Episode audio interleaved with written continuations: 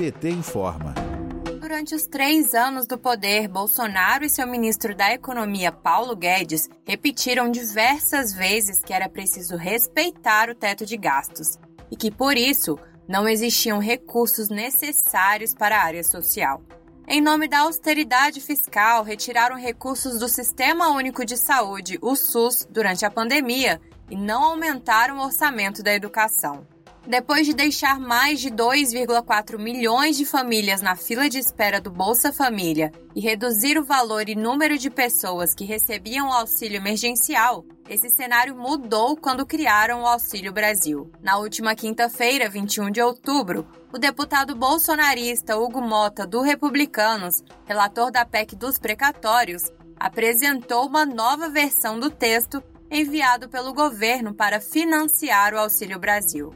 A alteração criou uma nova fórmula de cálculo do teto de gastos, dando ao governo 110 bilhões a mais, somando o valor de 2021 e 2022, segundo o cálculo da bancada do PT no Senado.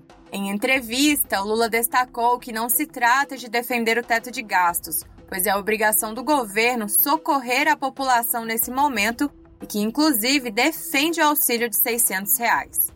De acordo com o economista Bruno Moretti, assessor da bancada do PT no Senado, o governo trata o teto de gasto conforme seus interesses.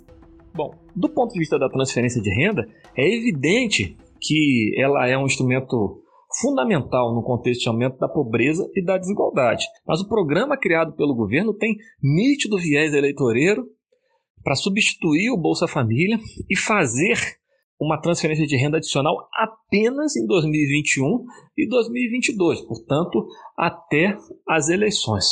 O correto, a rigor, seria manter o auxílio de 600 reais enquanto houver a pandemia com seus impactos sobre o mercado de trabalho. Em relação às emendas de relator, são gastos sem nenhuma transparência, feitos em geral por critérios meramente políticos, relacionados ao apoio ao governo dentro do Congresso Nacional. Portanto, as emendas de relator fomentam relações clientelistas dentro do orçamento público. De Brasília, Terra Thaís Costa para a Rádio PT.